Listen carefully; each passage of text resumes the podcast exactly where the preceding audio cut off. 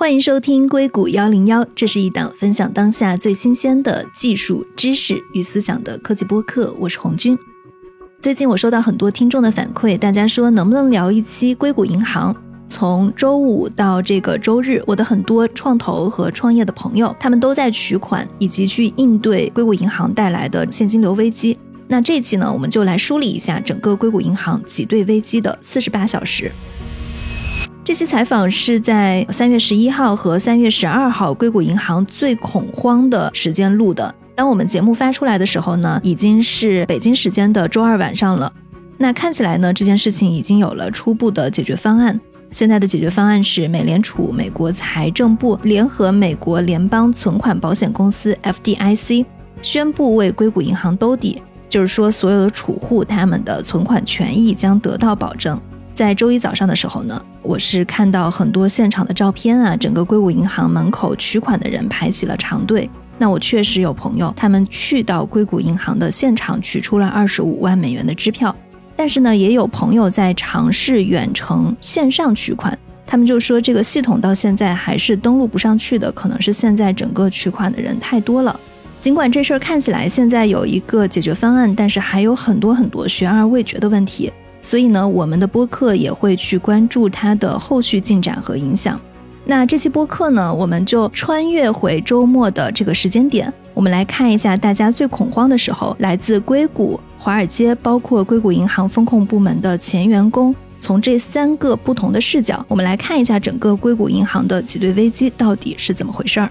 首先跟我在一起对话的是我们的人气嘉宾，来自 Fusion Fund 的管理合伙人张璐。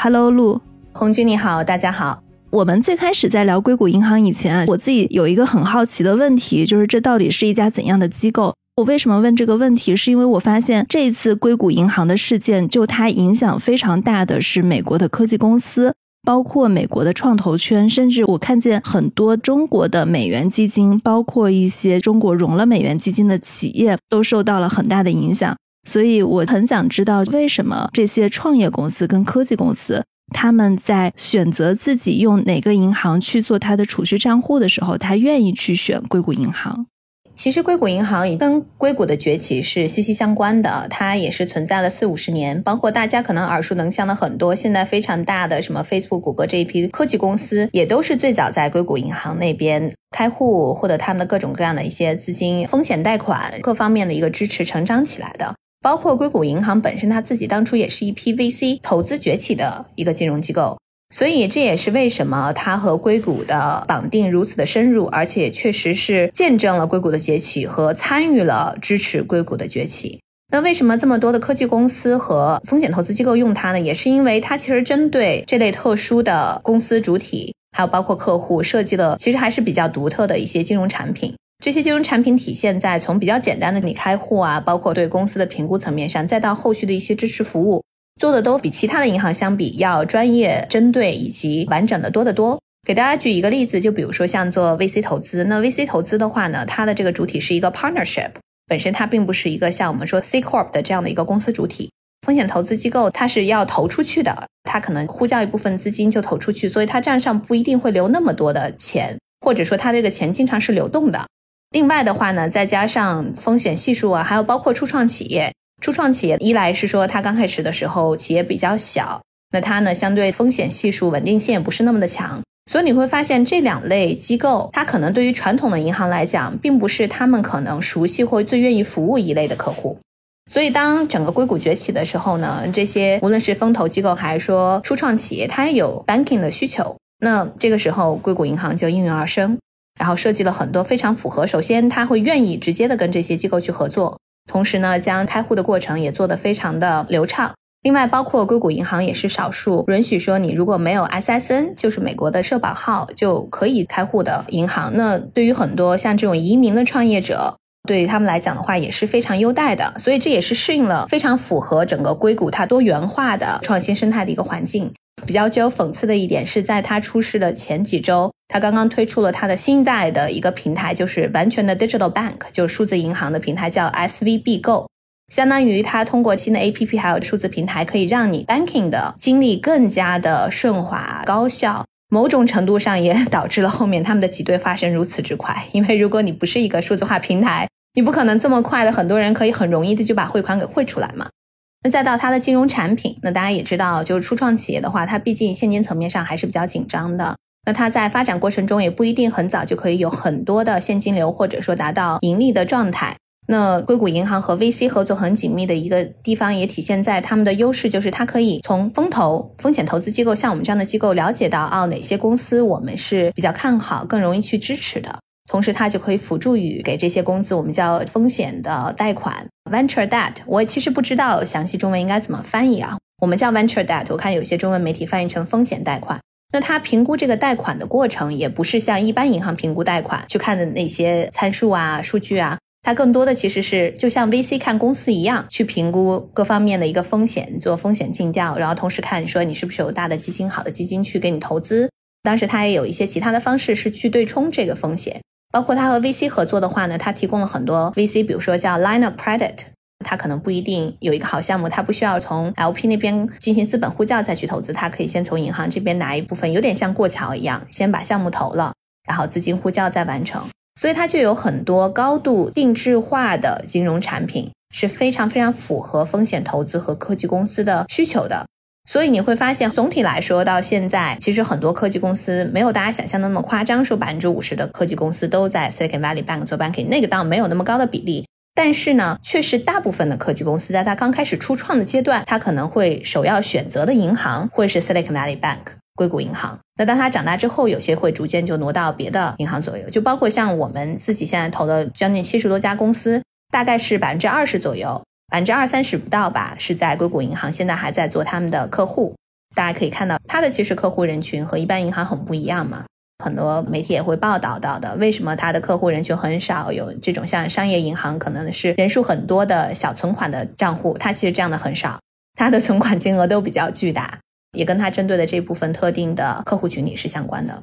简单来说，就是硅谷银行，它其实就是一个非常创业者友好或者科技公司友好、创投友好的银行。我觉得这是不是也是跟它现在出事儿是有关的？就是它的整个的客户结构是非常非常单一的。其实倒不是说客户结构单一造成的问题，我觉得更多的是存款账户形式的相对偏单一。就像我提到的。比如说，其他的商业银行呢，可能它的客户非常多，但它可能百分之十的客户是存款金额非常大的，但是它可能有百分之八九十的客户存款金额比较小，但是它数量多嘛。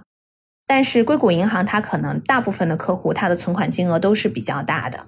所以它的资产金额大，但是相对集中。就比如说，同样都是十个 billion，或者说五十亿美金，那可能它的客户的数量要比别的银行要少很多，因为单一客户的存款量比较大。所以，当同样是一百个客户决定说我要把钱从银行拿出来的时候，可能对于一个商业银行来讲呢，这一百个客户拿的钱的数量级可能就要比硅谷银行要小很多。所以，这个在某种程度上确实，当这种挤兑发生的时候，增加了它的风险系数。你可不可以跟大家讲一下，整个硅谷银行它从最开始它的股价下跌到发生挤兑，这中间的大概的一个过程是怎么样的？我们开始关注，大概是几周前就已经看到比较明显的一些信号了。当然，我们也有一些内部的消息，包括自己个私人的关系，可能对内部的情况了解的更加深入一些。但如果说只是从外界来看的话，其实几周之前已经可以从他们的一些财务数据层面上看到一些比较清晰的信号了。当然，这些信号主要是说他们的投资产品组合、投资策略，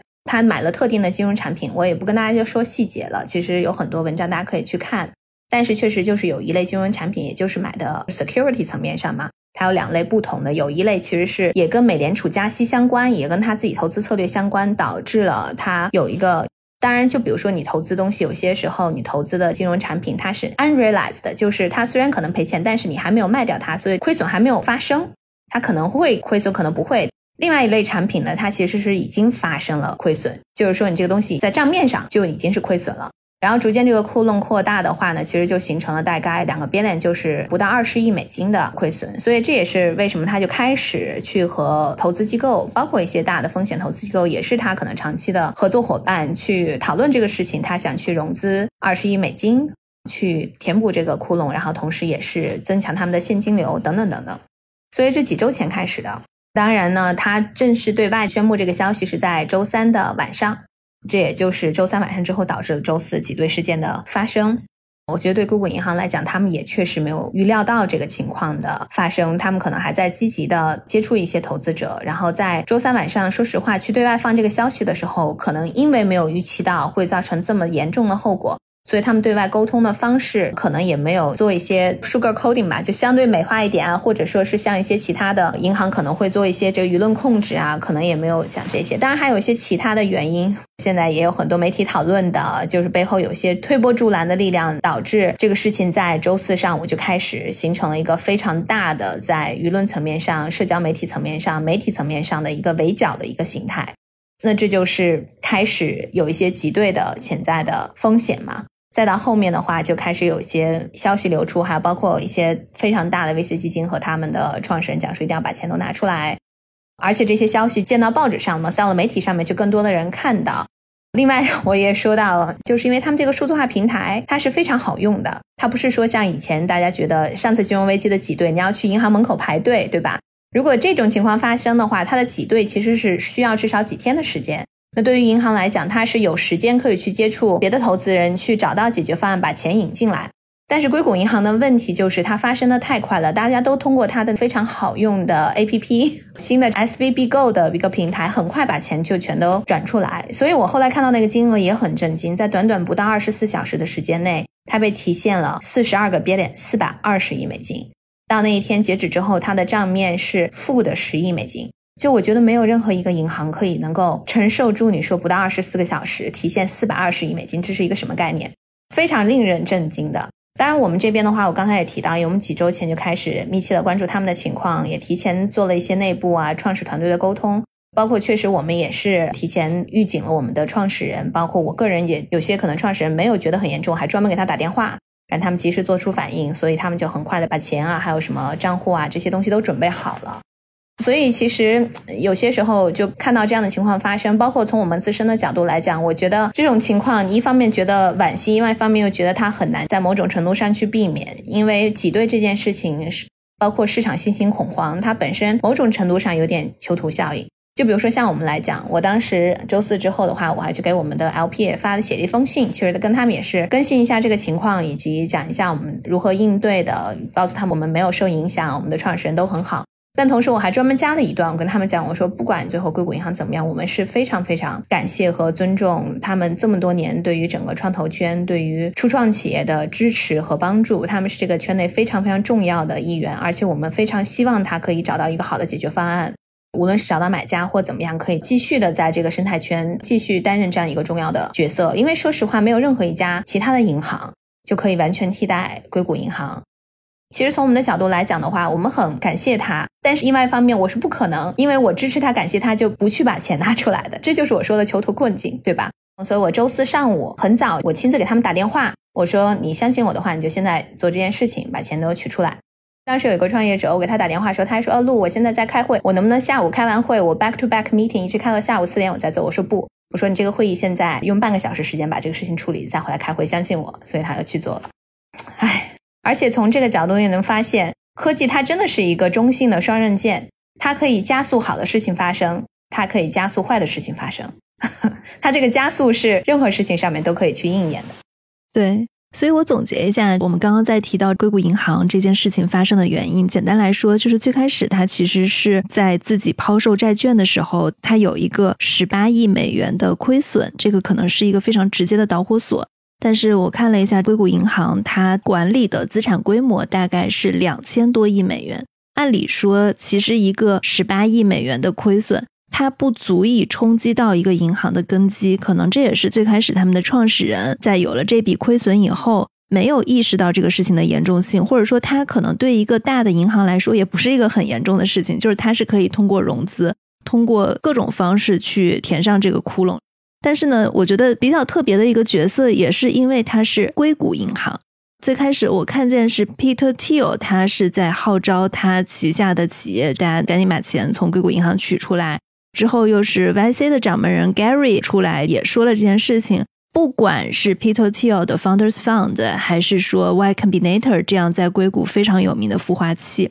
除了他们自己本身资金的体量很大以外，他们旗下的创业公司的能量也是非常非常大的。如果这么多创业公司同时从这里取款，造成了挤兑的话，我觉得不要说硅谷银行了，就可能我们放眼所有的商业银行，可能没有任何一家银行能够扛得过挤兑嘛。挤兑事件能量还是非常强的，所以它可能会是一个非常直接的原因。而且我觉得这次硅谷银行它在出事儿以后，我自己感觉啊，不管是我身边的投资人还是创业者，哪怕他们也可能多多少少受了一点点影响，包括像你给创业者发信息，最近几天都很忙在处理这些事情。大家尽管受到了影响，但我发现大家都还认为，在这件事情上，其实硅谷银行没有特别大的错误。它跟 FTX 性质的暴雷那种关联交易有着非常本质的不同。那当然是一定的。对，大家就还是会觉得，即使这家银行出事儿了，但是它依然是一家好银行。我们还是应该给它一个公允的评论，不是因为这家银行的操作特别不规范。不是这些银行在桌子下面玩一些具有欺诈性质的事情，所以一家好银行倒闭了，我觉得才是这个事件中最让人唏嘘的一个事情。是啊，所以我刚才也说到了，就这个事情真的让人很惋惜。其实 Silicon Valley Bank 它有一个母公司，它下面除了它的偏向 commercial bank 的部门之外呢，还有做投行的部分。所以现在其实它的投行也在跟一些基金合作，想筹钱把商业银行这边给它买回来。如果这个事情可以发生，那当然就是不幸中的万幸了吧？可以说把这个事情有一个好的尘埃落地的结果。本质上，你如果说跟 FTX 比，那当然是完全不一样的性质。他们没有任何欺诈，他们没有任何不规范，他们是非常专业，他们的资产非常优质，提供的产品非常的独特和专业。数字化平台是所有银行里面，不是说之一，所有银行里边，他们的 APP 应用数字化平台做的是最好的。所以你其实说这方面它是很优质，当然它也有错误的地方，就比如说投资的策略、对市场的反应和公众的沟通交流。但是另外一方面，可能就是不合适的说一点，你如果说看华尔街的一些金融机构，像那样的机构有一个问题，一来是说像雷曼当时它是有很多坏账的，但其实硅谷银行没有说是有很多坏账，那倒没有，它是有违约的情况，但雷曼当时是有很多坏账存在的，它有本质内部的一个问题。另外的话呢，金融机构它的风格是它也不会相对比较透明和坦诚的去沟通一些自己的问题，它可能有些时候觉得哪怕违法了违约啊什么的，它要先保证自身的利益。我觉得在这方面，硅谷银行还是更规矩的。包括一些基金，可能当时尤其是作为很大的机构，应该要做更好的决策，而不是去加速或者导致人为制造了一些挤兑的问题。过去的这一周，虽然像我们基金和我们的创始人没有受到影响，但为什么我们还是很忙呢？其实我们也是在一来是帮助一些其他的我们熟悉的关系好的机构，另外一方面也是要跟创始人做紧密的沟通。这可能对市场确实还是有比较大的影响，无论是投资信心，还有资产的一个灵活性和流动性。因为哪怕现在 FDIC 接手买到合适的买家，它其实整个过程还是需要一定时间的。所以我觉得可能周一会有更多的信息出来。经过刚刚我们的总结啊，我们提到硅谷银行这次的危机，其实我觉得用流动性危机是更准确的，因为它现在严格来说，它不算破产，它也不算倒闭，它其实是被加州的监管机构为了防止大家继续挤兑，它去把硅谷银行关闭的，并且呢，现在它其实是由美国联邦存款保险机构，就是我们说的 FDIC 去做接管。准确的说，硅谷银行现在在周末，我们录音是在北京时间的周日晚上，加州时间的周六，在周末的这样的一个时间点呢，它可能还是在一种不稳定的状态中。就是你说的，我们还需要看周一的措施是怎么样，到底是被买还是联邦会去接管这件事情，后续它还可能会存在很大的变数，有可能也会是一个比较好的，也会是虚惊一场。如果它被接管了，它的钱有可能还是会被取出来的。你怎么看硅谷银行它现在的问题，以及它的处理方式会不会造成更大一波的辐射圈的影响？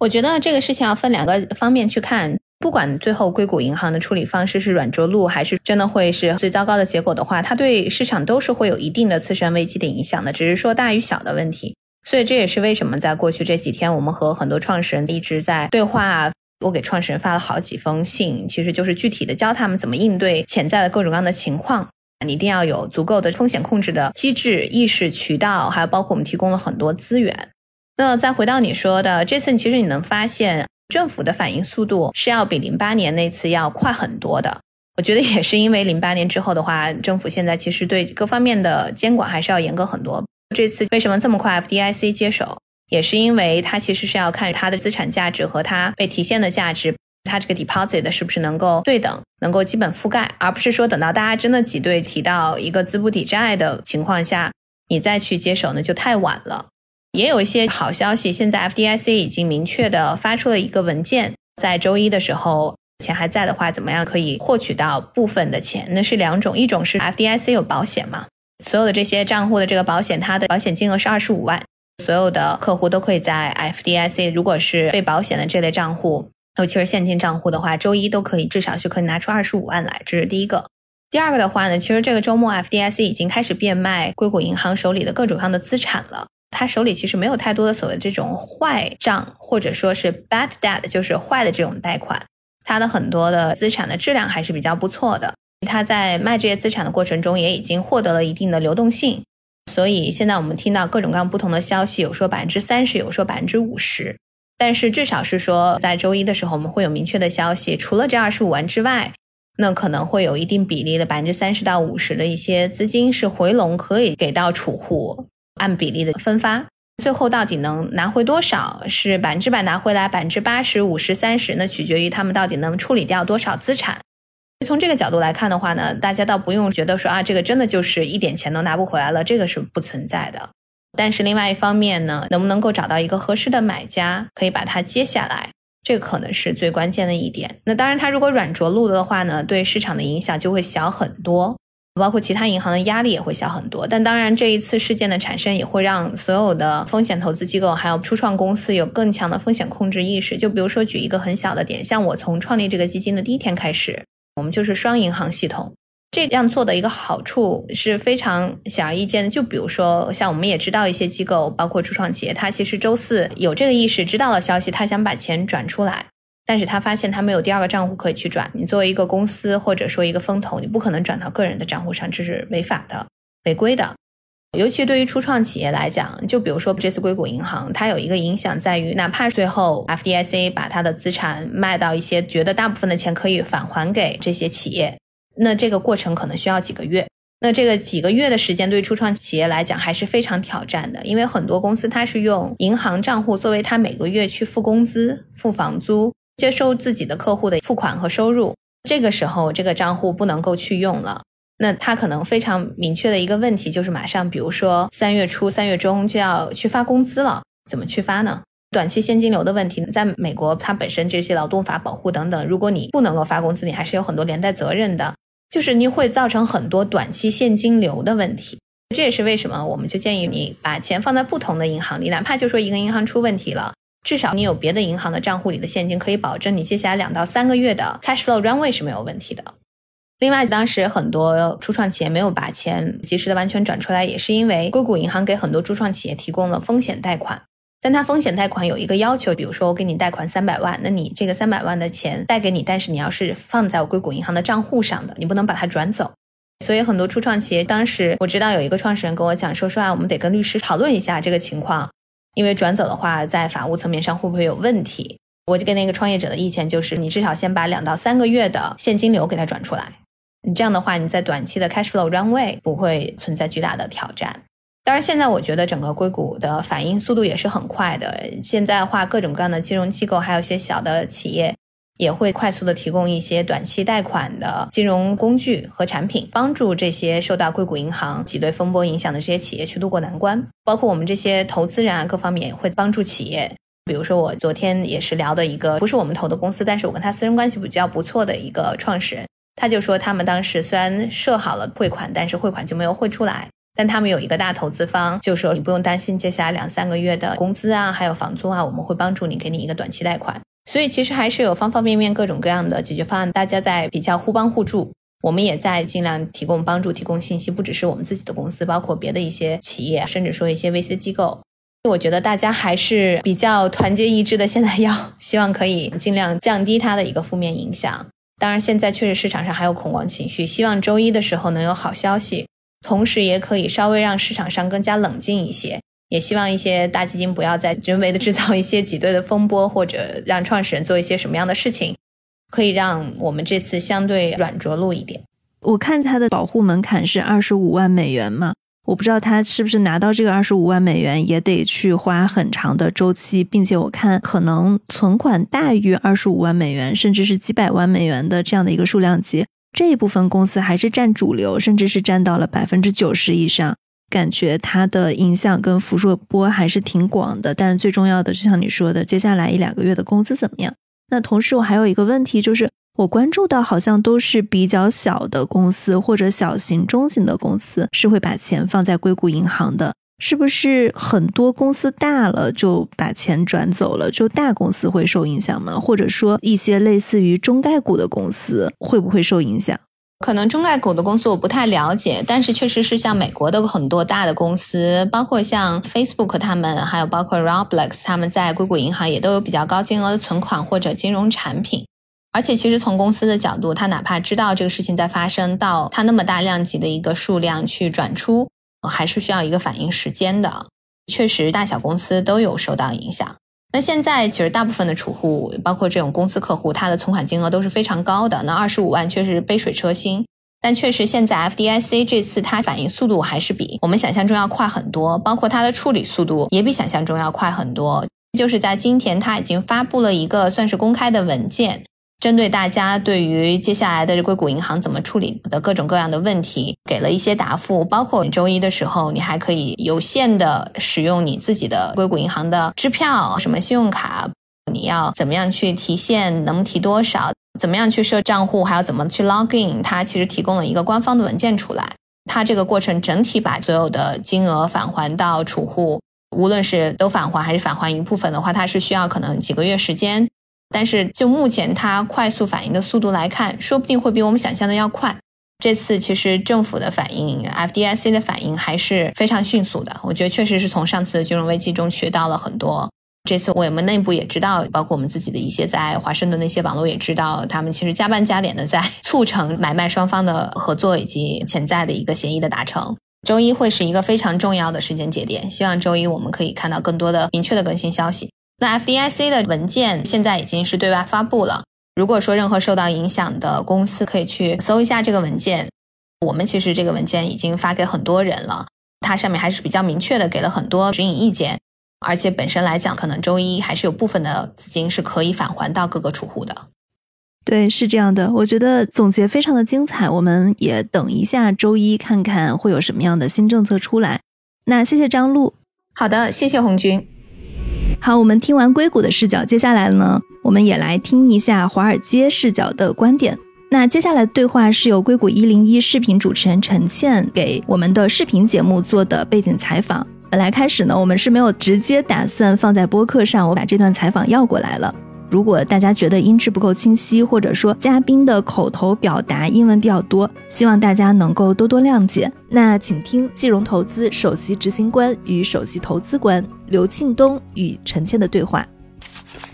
这个事情本身也发生很快，昨天就有很多人就 bank run，其实就已经是既成事实了。Fed 在这个时候也不能再拖了，他也是没有办法的办法，那就是我立刻就让 FDIC 接管。你从保护的角度来讲。当年零八年的时候，那个银行叫什么？那个 Washington Mill，我待会儿回头我发你一个那个，也发生过类似的事情。这是很 standard 的一个 practice，就是你有问题了，我这个 FDIC 监管你，这样也给联储或者 FDIC 时间帮着去找下一步。说白了就是给他找一个买家，不管是让他自己去 recapitalize 他自己呢，还是说就找一个买家来把他就整个 take over 了。我觉得这就是今天这个周末联储，我相信他们已经在做这个事情了。大家千万别误解啊，就说怎么一下我就破产了？不是的，这是当你出现 bank run 的时候，是一个非常 standard 的一个处理的方式。Sorry，我先问一下，你说的 bank run 是什么意思？哦，bank run 就是大家都把钱从银行里取走，OK 挤兑挤兑出现银行挤兑，这是一个标准的处理。对，那其实后面现在有保险的这个没什么，对吧？这大家都可以赔掉了，这不用担心。关键就是没有保险的那一部分，没有保险的是什么业务啊？我超过二十五万以上的都是不受保险保护的。假设吧，这么讲，你储户存了两百块钱，你这边的资产其实都清理掉了之后，你只有五十块钱，所以你只有五十块钱去来还给储户，那储户这还有一百五十块钱那是亏空怎么办？可能这一百五十块钱亏空里面，可能有五十块钱还是有保险的，那你还有一百块钱损失怎么来处理？其实这是现在最大的问题。当然了，你可以说一种很粗糙的一个处理方法，说哎，那没办法，储蓄也是有风险的，那我也不管你。但是事实证明，以往经过这么多次之后，这不是一个正确的处理办法。你从监管的角度来讲，你这个银行的投资人，你可以被 wipe out。不管你是 equity 的投资人，你还是 bond 的投资人，你都可以被 wipe out。这没办法，这是你的投资决定。但是储户，储户不应该被 wipe out。所以他现在要做的事情，就是要想各种办法，能够保证，而且我觉得这是问题的关键，能够让这些储户没有损失。那没有损失做到这个有几种办法，其实最简单办法就是找一个买家，就譬如说我 J.P. Morgan 我买了你了，我接管你的这个 deposit 和你的一部分 assets，可能就贱价卖给了 J.P. Morgan，那这个时候投资人就对吧？你贱价卖的话，其实你可能就没有办法，这对 J.P. Morgan 可能是捡了个大便宜啊。但是 J.P. Morgan 我承担了对这个 deposit 的这个 liability，你再取钱，你在我这儿存了一百万，我 J.P. Morgan 会保证你能取走一百万。这是一个最好的一个解决办法，而且我觉得联储的时间就是这个周末啊，这开盘前周一前吧，咱们说的简单一点，他要把这个事情做成。如果到时候达不到这一点，我觉得如果到了下周一开盘的时候，大家对这个储户是不是能够 made whole，我们管叫 made whole，还是有疑问的话，那我觉得这个会影响到其他的类似这种小银行的，大家都会觉得，那我小银行只要你不是 too big to fail，你可能都会有这种风险，这是联储绝对不想看到的。所以这个周末就非常有意思，你就等这个周末过去了之后，我觉得整个 situation 会 get a lot 会非常清晰的。所以我的 base case，我觉得这个周末一定会有 announcement 出来，而且这其实 S V B 也没有做什么，他作为一个银行不该做的事情，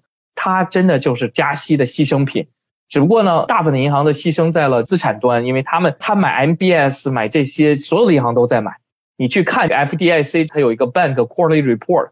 你可以看到，二零二二年全美银行它的所有的这个 security 这一块都在受损，那就是因为加息导致的。所有的银行都是这样子，就不是说 S V B 它做了什么不该做的事情，它其实是一个，它把买这些高质量资产远比把这个钱借给什么不靠谱的这些企业要稳妥的多。所有的对吧？对，是全美所有银行，全有的 commercial bank。所以外面有很多人就胡说八道，我觉得他们根本不知道这是什么东西。S V B 它都不叫 liquidity run，我今天看那个 Bloomberg 写了一个那个文章，我觉得那个标题其实还挺准确的，它叫 startup run。啊，对对对对对，你看那个文章了吧？它就是因为它的客户太单一了，它的客户呢又是这一轮受加息影响最严重的企业，那都是这些 startups 呀，然后他们本身又缺钱，然后又怎么怎么样，所以他们可能最近一直在从这个银行里面去取钱出来，导致了这个 S V B 就两端受损。别的银行没这个问题，别的银行的客户相对来说 diversify 一些，所以就没这个问题。这是导致为什么他这块突然出问题。那本来他这出问题其实也没，其实他也没损失多少钱，他卖那个也就损失了不到百分之十，绝对不是什么一个天塌下来的一个事情。昨天你记得不记得我们联系之前，你说我发了个朋友圈就说这个事情，他有这个压力了，他不需要说一定来融资来解决这个问题，他获得 additional funding 的方式有很多种。他可以去 Ripple Market 上借钱，就说的简单一点，我可以跪在联储面前求你救我一把，我这个有点问题，话糙理不糙了。或者是他自己发债，我发个债，我来解决一下我这个问题，可能都不会出现这个情况。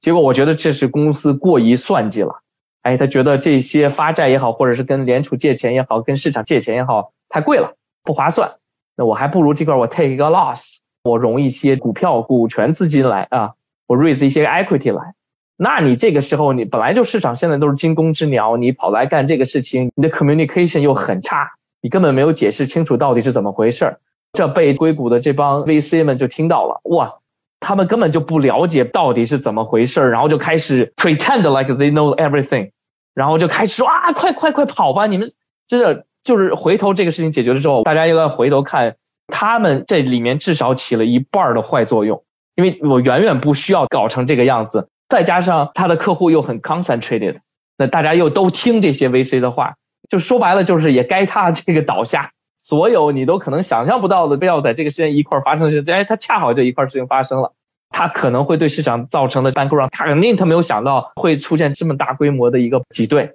如果他想到这个会导致这样的话，他肯定不会这么做。那现在已经晚了，低估了这个市场的 sentiment。对，是的，他也可能高估了 VC 对他的忠诚度吧。这些我也能理解，就是就是他们遇到一点点风险，那肯定要跟自己下面的 portfolio 公司说，嗯，他们不能 cannot stand any risk，对吧？对，所以嘛，就如果我是一个公司，我是一个 startup，我的钱放在这儿，那我肯定也跑了啊，我先跑再说，我也不会管你这个，就不知道嘛，确实不知道。这个都可以去理解，但是 anyway 吧，就恰好这些不同的力量一下子就汇聚到这个点，然后一下让它释放出来。我觉得大家不需要去特别质疑联储处理这种事情的能力。美国历史上这种事情发生了很多次了，联储在过去二十年里面，零八年之后对银行的监管真的是有作用的。现在美国这些银行的健康程度比起零八年不知道要强出一百倍去。是为什么银行的业务银行不挣钱就是这么回事？就因为它也做不了什么能挣钱的业务了。它就是一个非常非常的 boring business，其实它也没有那么大的风险，出了问题怎么处理？联储的这个 playbook 其实是非常完备的，我觉得大家这边不需要过度的去担心。当然话是会这么说啊，那你说不担心，今天市场不照样还是这么跌吗？所以后面每一步联储它是不是及时的监管吧，也不仅仅是联储了，FDIC 这里面也承担一定的作用，在后面每一步把该做的事情做了，尤其在下周开盘前就很重要。对对对对，还有一个角度，就是说更深一点探讨，就是说现在联储加息周期嘛，你刚才说就是 S V B，它其实也没有做错什么，它就成了这个加息的牺牲品。那最近爆小雷的银行或者机构还蛮多的，那比如说之前 Silvergate 爆了，然后之前可能黑石旗下的一些什么东西，反正也是违约了。你觉得现在可能已经到了一个美联储加息，然后有一些小的区域的 regional 的 bank 开始出问题的时候了吗？就是说，慢慢我们会到这儿。你其实你联储加息最明显的一个从金融系统的表征是什么？就是我们的 curve 变得非常非常的 inverted，对不对？我们 curve 现在出 ten 就已经变成了一个 negative one percent 的这么一个状态了。回到这儿，金融系统的 business model 是啥？就是我借短贷长嘛，就是你需要有一个 positive carry。当你已经没有一个 positive carry，当你借钱的成本比你放贷的成本收益还要高的时候，你的生意就是受影响的。这个可能对大银行会好一点，大银行它的借贷成本没那么高。二呢，它的生意更 diversified，所以它可能显现不出来。但这些问题对于小的银行 regional bank 就是逐渐逐渐的显示出来了。当然这是联储想要的，联储就是想让你们银行或者整个大的金融系统赚得慢一点，你不要再往外贷款了，你不要再往外放贷了，你歇一歇，这就没办法，这就是加息的牺牲品。只不过这个东西就是你要让它可控就好。你觉得是可控的吗？现在我觉得是啊，我觉得就算是联储加息到某程度，我觉得流动性风险这一轮，就譬如说 S V B 这个事情，它有一个点就是联储没有想到的会出现这个 bank run，它出现挤兑也是我们刚才讨论了，这真的是很多偶然现象突然集结在一起导致的。除此之外，我觉得整个金融系统其实是相对来说很健康的，没有出现大的像零八年那样子的这个的一个基础，只不过是对业务上有压力。嗯。可能我们开始看到有一些小一点的银行，客户比较单一的银行，你看 Silvergate 它不是也是非常依赖这 crypto 方面的，对，会慢慢的出现暴雷，对。但是大银行现在来说还没有任何的影响哈。你看我们联储加息都加到多少了？四点几了吧？快五了马上。但你知道美国其实平均三个月的 deposit 的这个 rate 是多少吗？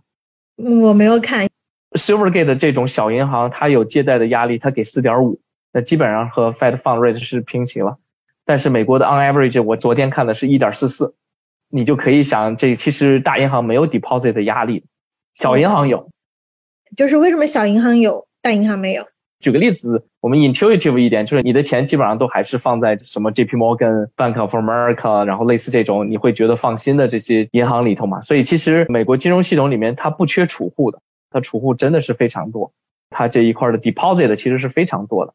那小银行就不太一样了，尤其是很多小银行，它需要靠这些 corporate 的企业账户呀，或者怎么样的话，它需要有这些来给它供储，那它的这个压力就会大很多。因为你一升息了，大家说，哎，你如果不给我足够高的利率的话，我可以把这些钱放到其他地方去，我可以放到 money market 放得上去，我可以放到国债上面去，我为为什么要存在你这儿呢？那你有没有说有什么特别好的安全性？其实就这么简单，没有别的。不得不把这个利率给提高哈。对对对，你为了吸取这个，对。好的，我们就是 Let's wait and see，看一下那个。对对，其实可以下周可以周末的时候。这个银行蛮重要的，有这么多 startup 的客户，对吧？嗯，它本身也不小了，两百个 billion，这真的是 top twenty 了。我昨天看了一下，这个你也不能说它是个小银行了，不算小了。下面有意思的就是要等到看看联储下一步怎么做，希望它能很 smooth 的把这个事情处理掉吧。你觉得它会不会影响到联储加息的路径？所以这个其实这一环扣一环的，那看看这个事情发酵。我现在 base case 我觉得不太会，但是肯定是会对联储有影响。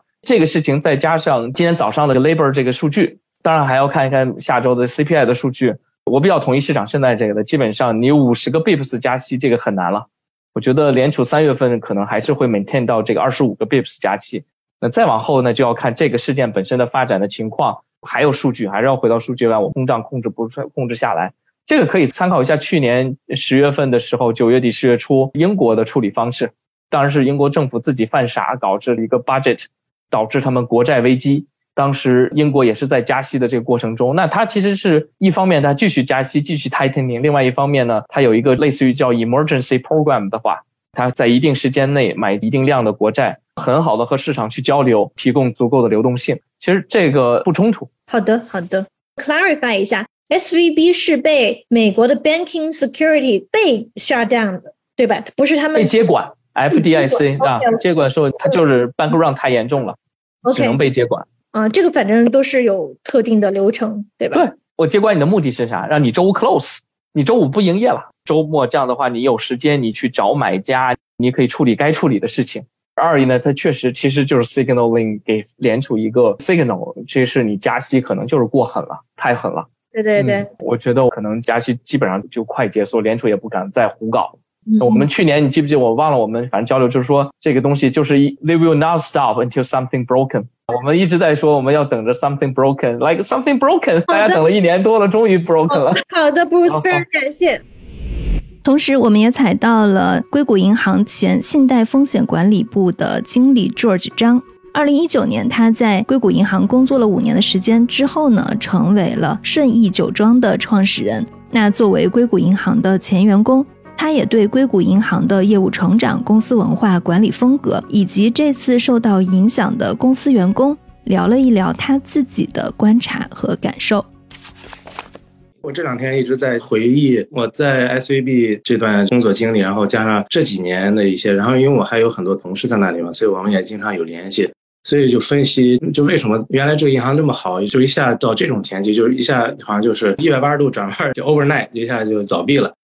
就是 S G B 原来我刚进入这个家银行，它是一个很小的一个银行，它非常的那 focus 在 startup，然后还有 technology sector，然后这个整个的它叫 innovation economy，它想做的是 innovation economy 的 number one bank，所以他们的主要的客户群体就是在 V C P E，还有加上 startup。当然还有一点普呃 winery 就是酒庄里面，然后后来还有加一点 private banking 就是高净值客户，因为高净值客户就直接也是从 technology sector 出来的人，他其实做了这么一个 ecosystem 的一个 banking。因为过去这十年来的整个 technology boom，所以它的客户量、它的资金量、进入的 deposit 存款量就飞速增长，尤其是在过去这两三年的时间。所以我觉得应该是整个这个 management，就是他的 top management 应该可能没有 ready 就 prepare for 整个的这 what's coming，然后又做了一些比较不是特别成熟的一些决定，比较相对于没有特别考虑周全的一些关键的决定，导致了现在的不好的一些结果了。再加上 Federal Reserve 的利息的增加，加上整个 tech sector 已经在一个 downtrend 的一个 cycle。你说的不成熟的决定是什么？是因为他们决定 raise equity，而不是用其他的方式来 raise 这次的资金吗？我觉得最关键的应该是在当前两年大批量的 deposit 进入了以后，他们决定怎么来 manage 这个 deposit。因为你想想，当时他们的 deposit 是翻了三番，将近两千亿美金，就 two hundred billion。它是因为当时 rate 很低啊，因为 deposit 要付一定的利息给这些储户。但是他们得买一些债券赚一个息差嘛，比如如果我比要付零点五的利息，那我得买一个给我回报百分之一的债券，然后这样我就可以赚取这中间百分之五这个息差。但是它这个量太大了，我估计他们没有想好 portfolio 的这个 proportion 怎么 position 这 portfolio。然后还有就是说一个 risk，他们的 risk management team，他们在那方面的话，应该可能没有想到怎么 hedge 这个 duration risk，还有如果在未来两年 Federal Reserve 息的这个危险。他们没有做风控吧？从我分析来，应该是一个 systematic enterprise risk 呃一个 management failure，然后再加上一些其他的因素导致的现在这个局面。你当时在工作的时候，觉得整个的管理层的风格是什么样的？我当时进入银行，整个这几年感觉是非常好，因为银行的增长很快，整个感觉是像一个 startup 的这种 technology firm 这种感觉。虽然这个是个银行，但是他接触的客户群体和在这个环境里，导致了我们内部的员工啊各方面都很年轻，而且走在外面感觉他不是一个 banker，就穿的也都像 technology worker 一样，就很 casual，然后大家都很那硅谷啊，也有非常多的硅谷元素在这个银行，就是当时 company culture 是不错的，但是后来它增长太快了，因为我是一九年走的，后来他又买了 investment banking unit，当时还没有 investment banking unit。加起来就整个成了一个非常 complex，等于说是个 major bank 的这种感觉。Management 可能还没有 prepare，就是就 actually manage 新的这个，因为银行已经到来了一个新的层次一个台阶了嘛，所以可能这个 manager 没有做好功课，应该是这样子，应该是 unfortunate。就我这两天也在跟这些我原来同事聊天，然后跟他们就问了怎么样，就是感觉挺挺为他们伤心的。他们真是非常努力，工作也非常好，但是就是因为某一些方面没有做好上面，所以导致他们现在真的很惨。就是因为当时我们 S U B 的福利非常好，尤其是在他的 retirement 这方面，公司的 matching 给他们的 matching stock 还有这些方面，他们很多的 four one k 的相当一部分的 four one k retirement 放的 tied to the company stock，所以我估计有些人是在要将近 forty fifty percent 的这种 concentration，所以应该是很惨。如果是在银行有待了二三十年的这种人的话，应该也不少。我认识好几个是在银行有将近三十年的这个工作经验。所以这些人的退休金的百分之四五十是放在银行里面的，是吗？对，当时 S V B 的 Four One K 是你可以拿出 twenty percent，就是你可以去买 company stock。但是如果 stock 在这些年增长特别快的话，那它的 portfolio proportion 就不是 twenty percent，对吧？如果你要一百块钱，当时二十块钱你是买了这个 star，但是这个二十块钱一下变成两百块钱了。那它的这个整个 portfolio 的 portion 就一下就更 heavy weighted S V B 这边，然后 S V B 每年按照他们的这个 earning 如果有 profit，它会有一些 profit sharing，然后 profit sharing 的话一般都是从 F O One K stock 这边再给你，所以其实又增加了，所以有很多人的 retirement portfolio S V B 的 position 是很高的。我当时走的时候都在百分之三十左右。对，如果后来他们看一下就职计划到底是什么样的吧，如果不好的话，这些人的钱拿不回来，感觉退休金这边损失还蛮大的。我觉得是拿回来的希望很少，因为他们是 tied to the stock price，而且我已经有同事已经被来购了，虽然并不是所有，现在已经有一部分人被来过。就当周五的时候，就在前几天就开始裁员。Yeah，就而且我认识的一些个别同事，不是在主体的职能部门，可能是在或者说是 assistant 或者是 executive assistant 或者其他那种这种 support 这种 role 的话，他们已经来够了。他们是就直接给你一张支票。还是很惨的呀，不是？这个支票是 cover 了多少个月的 pay？我具体没问，应该可能也就几周或者是这样子。几周？哦哇！A few weeks，I don't know，也 maybe。对，现在公司其实也没有钱去给一个很好的这样的一个 job package 了。其实现在已经不是公司决定做人，所以星周五的时候已经是 take over 了，就是说其实整个银行现在所有的人都不工作了，就是他们已经在清算了，甩卖资产了，把因为把这个资产卖掉，拿这个钱才能再 repay 这个 depositor 给这些储户的钱了。现在已经到来一个银行的 liquidation 这种阶段，他要把这些银行的现有资产卖给其他的银行，卖给其他买家，然后拿着这个钱，然后再分给原来在 S V B 有存款的住户。对，我觉得现在可能有两种情况，一是呢，就是有其他的银行出来买下 S V B，要么呢，就是我们看一下美联储或者其他的机构怎么来救助它。就是 either 这两种情况当中，你觉得储户能拿回来多少钱？它是两种情况，一种情况就是你的钱如果存在银行有一个二十五万的一个 limit，对不对？它的这个 insurance 是在二十五万，如果你要是在二十五万以内或者二十五万，你是可以拿回这个钱的。但是 over 就是所有的钱多出这个二十五万的，它是要是给你一个 certificate，就是它以后再给你的，这个时间是没有限制的，就是它可能现在只能给你二十五万美金，但是任何多出二十五万的这个钱，who knows 几个月、几年、十几年、好多年都有可能。因为它是需要来清算各方面这个资产怎么卖了以后，然后再怎么样。我我这个具体 process 我不是特别清楚，但是肯定是一开始能拿回二十五万，应该是周一就可以。我听了现在有一些消息是这样子，因为他是 FDIC 他 back，对 FDIC insured，FDIC insured up to two hundred fifty thousand，它是这样，二十五万美金。但是就是很多 startup 它不止这个呃数，而且他们等着这个钱去发工资。对，没有错，你说的很对。SVB 因为它的客户群体非常特殊。我那天看了他的主要的客户群体就三万多，不到四万的 deposit。你想，他有两千亿的存款，他的主要的存款人就是每个 count，它有他有三万多个 count，所以他每个 count 的钱都很多，就是 millions，就是都几百万，就是几千万、上亿的都有。他主要是以公司客户嘛，一个是 startup 公司，然后再加上 VC、PE 这边，他们很多钱都在那里。他们一拿钱，它的量是非常大的。很多的 PE 和 VC 的下面的 portfolio company，或者我投了这个 startup。然后这个 startup 的钱也会放在 SVB，所以它是一个连锁性反应。VC 拿钱的时候，我要撤资的时候，那他也会告诉他的 portfolio company 你也得撤，所以它是一个多米诺骨牌，一个蝴蝶效应，所以导致了一下子就现在这个局面这样子。对我再 follow up 一个问题啊，刚才你也说到，在这次的加息周期之前十年，美联储是一个非常放水的一个状态，所以呢，可以说 SVB 它其实也是一个宽松环境当中的利益获得者吧。现在呢，它又变成了一个加息的牺牲品，但是在过程当中，你又说它的管理层没有做好足够的准备，或者呢是对银行的吉他效应，然后没有一个很好的认知，要么是对加息的这个周期没有一个很好的认知。你觉得他们做的错误的决定或者判断或者政策体现在哪一些细节上面呢？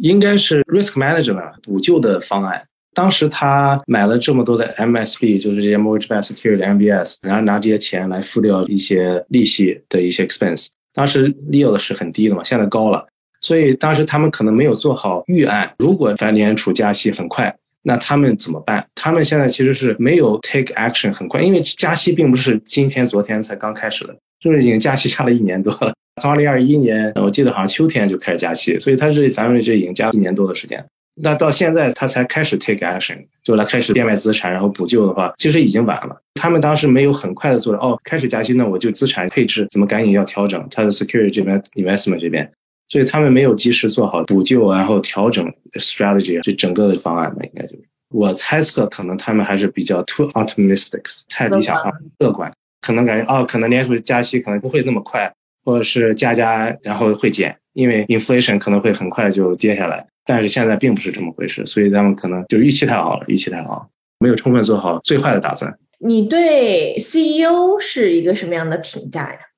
怎么说呢？他很年轻，然后在 SVB 待了二十多年，他是从非常基层做起的一个人。我跟他接触不多，但是我有这么几次交流，还是不错的一个人，就是感觉他还是很 energetic，做事更像一个 startup founder 或者是 startup CEO 这么一个感觉。就不像一个比较老成或者是相对比较保守的这么一个人，他的性格可能是这样的。因为这个人如果在高位做了一段时间，然后又外部影响，你的脑袋会过热，做一些比较不理智的一些决定嘛。他是其实是个 lucky man。但是他也被这次浪潮而击垮了，就是成也萧何，败也萧何。应该这就是 life，yeah，yeah。对，我看到最近有《华尔街日报》的报道啊，说他在上周卖了三百六十万美元他的 shares。对你有看到这个报道吗？Yeah，我有看到。也许在市场中有一些这个阴谋论已经起来了。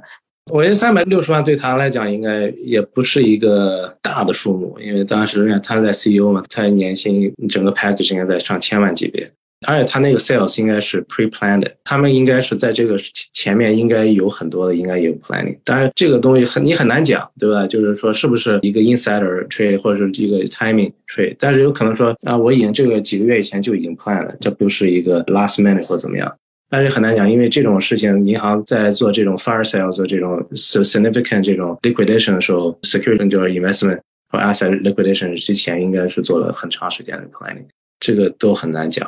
应该是属于一个比较难证明，就哦，它就是这样，但是应该是这样。然后我昨天还采访一个那华尔街上面的对冲基金，他有个观点哈，然后稍微想听一下你的想法。他说，这次其实的一个主要原因之一是管理层他们想要算小钱，但是没有预料到市场会有这么大的一个其他的效应。为什么这次他的感觉，这次其实 S V B 亏的不多，他的损失可能还不到百分之十。如果他去找美联储借钱啊，或者是放贷借钱，他是很容易把这个钱给 raise 上来的。但是呢，他选择了去 risk equity 作为这次筹资方式，没有想到之后 VC 们的反应这么的大，就是开始叫他们旗下的 startup 们纷纷取钱，然后很快的形成了这种挤他的效应。他就觉得说，管理层如果他悄悄的去放债呀，或者找美联储借钱啊，一点事儿都没有。但是呢，他们这样大张旗鼓的去 raise equity 的话，其实是损害了股东嘛，也是想自己节约一点成本的情况下损害了股东。但是呢，没想到就引发了这么快的挤兑的力量。我很同意这观点。其实整个的 technology sector 已经是在一个漩涡的一个中心，或者是边缘，或者已经在，因为这次的股价的暴跌，然后各方面都是以 technology start 的。因为美联储加息嘛，其实，在 tech sector，其实大家其实已经有一些慌慌的感觉，就是只是说没有一个爆发点，就是好像感觉啊有裁员，感觉银根有缩紧，然后 VC 这边方 g 不是那么好拿了，各方面大家是有这么一个担心，但是这个担忧呢，最收是从 SVB 这个地方开始全面引爆，因为 SVB 这次其实是又从有 private round，它有一个 private 好像是五亿的一个 private placement，然后还有一个 general a public 一个 diluted stock offering 在这。然后再加上他卖掉了几乎所有的 available for sale security 这个 portfolio，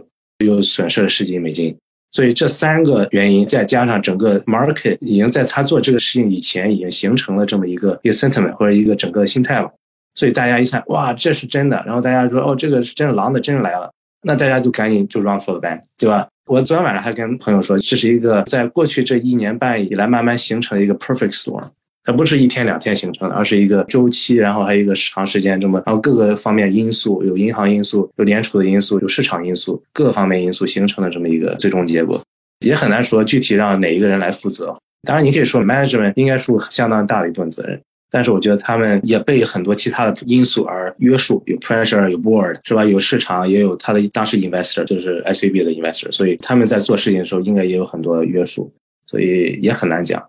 另外的话，你觉得这次对硅谷的生态影响会怎么样？包括对现在很多 startup 讲，因为大家都取钱去付工资，应该是影响很大。现在很难讲这个 extent of 这个影响。我们从 S V B 的宣传来讲，百分之五十的这个 startup 是在 S V B 有这个 relationship，应该是有很大的影响。这次风暴过去以后，大家对于 startup 是他们在怎么服务这批客人的这个方式，就完全应该是不一样。原来应该说是太 concentrate 在一个 bank，应该我估计以后没有一个 major bank 应该在在整个 test 在这儿，应该是比较大的银行来分掉这个蛋糕，应该这样分。因为如果一个 sector too heavily concentrate 在一个 bank 的话，它本身就是一个不是非常良性的这么一个，对吧？可以讲我做的很好，我在这个行业里是一个 monopoly 或是一个一个垄断的，那大家倒的话就很快倒的很惨。那如果很多家银行来服务 sector 的话，那就会更好一些。我觉得，那这样如果有什么风暴或者怎么样，那起码不会这么惨。这个可能是双向的吧。首先呢，银行它的客户群体以后会更加多元化，而不是说集中在初创圈、创投圈这样的一个单一的生态。另外的话，可能 VC 啊，然后 startup，他们也不敢把所有的钱都放在一家银行上面，他们可能也会更加多元化的去布局存款。对，从这次以后，应该有很多的 soul searching，就是怎么样更好的来布置资产的配置也好啊，银行怎么来服务比较特殊的这么一个行业，因为 technology 它是一个变换非常快、增长很快、风云突变这么一个行业，它不像石油啊，或者是纺织啊，或者是农业，相对 stable，变换不是那么 overnight。这个 sector 本身其实它有很大的 volatility 在里面，而且如果原来是有一个银行主要来负责这个 sector 负责，所以本身就是一个很 risky 的一个事情。我觉得以后会很不一样。近期我想整个 startup 整个 Silicon Valley community 会比较难过，我觉得应该是冬天才正式开始。我觉得，我觉得可能会有一两年的比较艰苦的日子在前面。最后一个问题啊，作为一个前员工，这个事情出了肯定是非常震惊的。在整个美国来看，它不是算一个最大的银行，但是它也是在排第十六嘛，也是前二十的银行。但是呢，从硅谷的区域性来看，在 regional 上面来看，它这边其实是很多 startup 还有 VC 的第一选择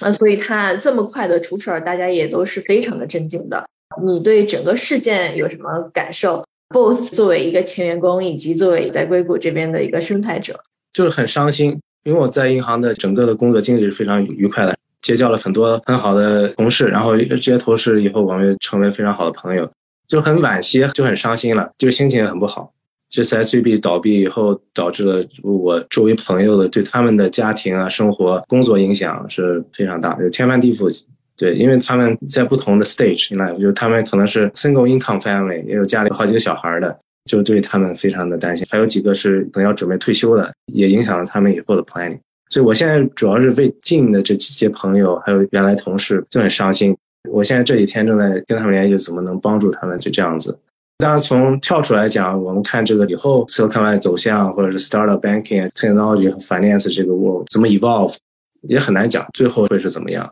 当然，我想以后大家应该会更 diversify。估计政府从这次也是算是一个教训，政府可能以后会有针对 technology 或针对一些地方再出一些新的法案。怎么再让 bank 更不是那么的 concentrate 在一个 sector？这觉得这可能会是一个契机吧，让政府可能还会再颁布一些新的法案。我们其实还是在一个比较开始的一个中 storm 刚开始刚过去可能这个，但是还是在分析，还有在了解更多的信息。我现在因为每个小时都有新的信息进来，所以有很多事情也不太明朗，还得继续再再观察。我觉得可能这件事情的决定因素还是在于他们最后的 rescue plan，他们的计划是什么样的。是谁来买？以什么样的条件来买？它的救助包括对于这个 depositor，包括他的客户的赔偿是怎么样一个安排？然后时间是多长？这些细节都是非常重要的。是是是，我现在正好在 L A 这边度假嘛，我这下周回去以后，我我已经跟几个同事也约好，可能要见面聊一聊。如果我有更多的比较 valuable 信息的话，可以 shareable 的话，